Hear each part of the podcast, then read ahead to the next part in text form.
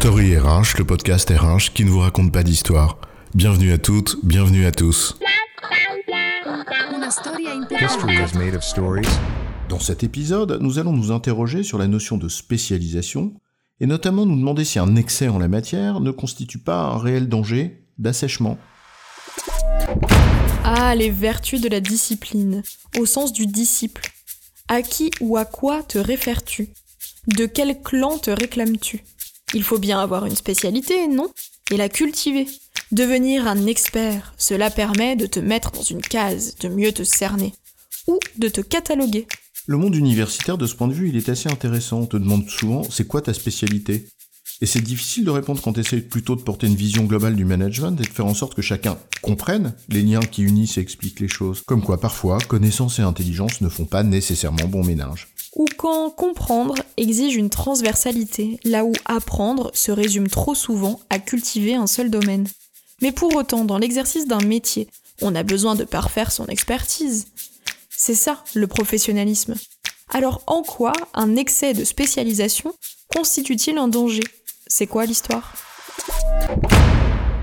Dans de nombreux domaines professionnels, c'est intéressant de voir que l'offre d'enseignement ou de formation est très souvent segmentée et cloisonnée, c'est-à-dire découpée en ensemble de méthodes, et de techniques, qui ont été pensées a priori comme homogènes. Or, ce découpage y relève bien souvent d'une convention qui est plutôt admise par une catégorie d'acteurs, en l'occurrence les fournisseurs d'offres de, formation, plutôt que par une réalité professionnelle objective.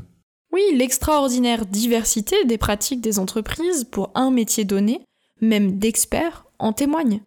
Comme s'il y avait une vérité absolue, valable en toutes circonstances, dans la grande tradition du One Best Way taylorien. Bien sûr, on a besoin d'expertise et de la parfaire, mais encore faut-il la mettre au service d'une finalité. Or, si l'on peut imaginer identifier des dénominateurs communs dans une expertise donnée, l'efficience dans sa mise au service d'une finalité en entreprise, eh bien, elle est conditionnée à un contexte. Et ce contexte, il faut le saisir pour orienter la mise en œuvre de son expertise. En fait, pour lui donner un sens et l'adapter. En d'autres termes, exercer un métier, même d'expert, ce n'est pas seulement mettre en œuvre les techniques d'un domaine particulier, mais c'est aussi en comprendre les propriétés structurantes et en mesurer les conséquences potentielles pour être capable de la mettre au service d'une finalité plus vaste qu'elle est. Il ne suffit donc pas, en d'autres termes, d'acquérir la seule maîtrise de méthodes professionnelles sophistiquées et morcelées, mais bien de développer sa propre culture professionnelle. Une expertise a besoin d'une culture. Il n'est pas ici question de s'affranchir de la nécessité de réelles compétences techniques, bien évidemment, mais de les compléter avec du recul et de la hauteur de vue qui sont nécessaires pour leur mise en œuvre. Cette exigence est d'autant plus essentielle que le domaine concerné est une discipline qui exige une compréhension synthétique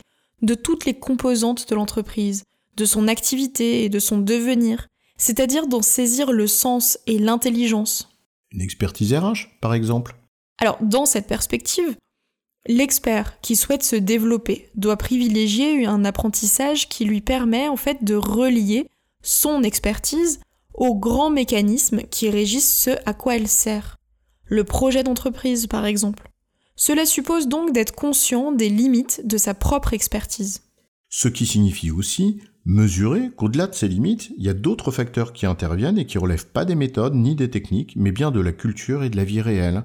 Pour ça, il faut aussi comprendre intimement les liens logiques et fonctionnels qui unissent les domaines spécifiques qui composent ton expertise.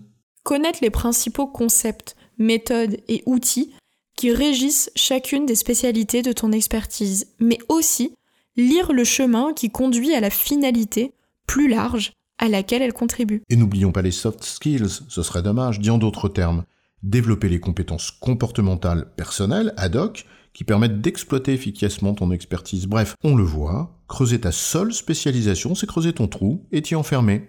En résumé, l'exercice d'un métier, même d'expert, exige la plupart du temps une compréhension synthétique de toutes les composantes de l'entreprise, de son activité et de son devenir, c'est-à-dire d'en saisir le sens et l'intelligence. Un excès de spécialisation, tel des œillères, nuit par nature à cette intelligence. J'ai bon, chef Oui, tu as bon, mais on va pas en faire toute une histoire. Story RH, le podcast RH qui ne vous raconte pas d'histoire. Retrouvez tous les épisodes sur storyrh.fr.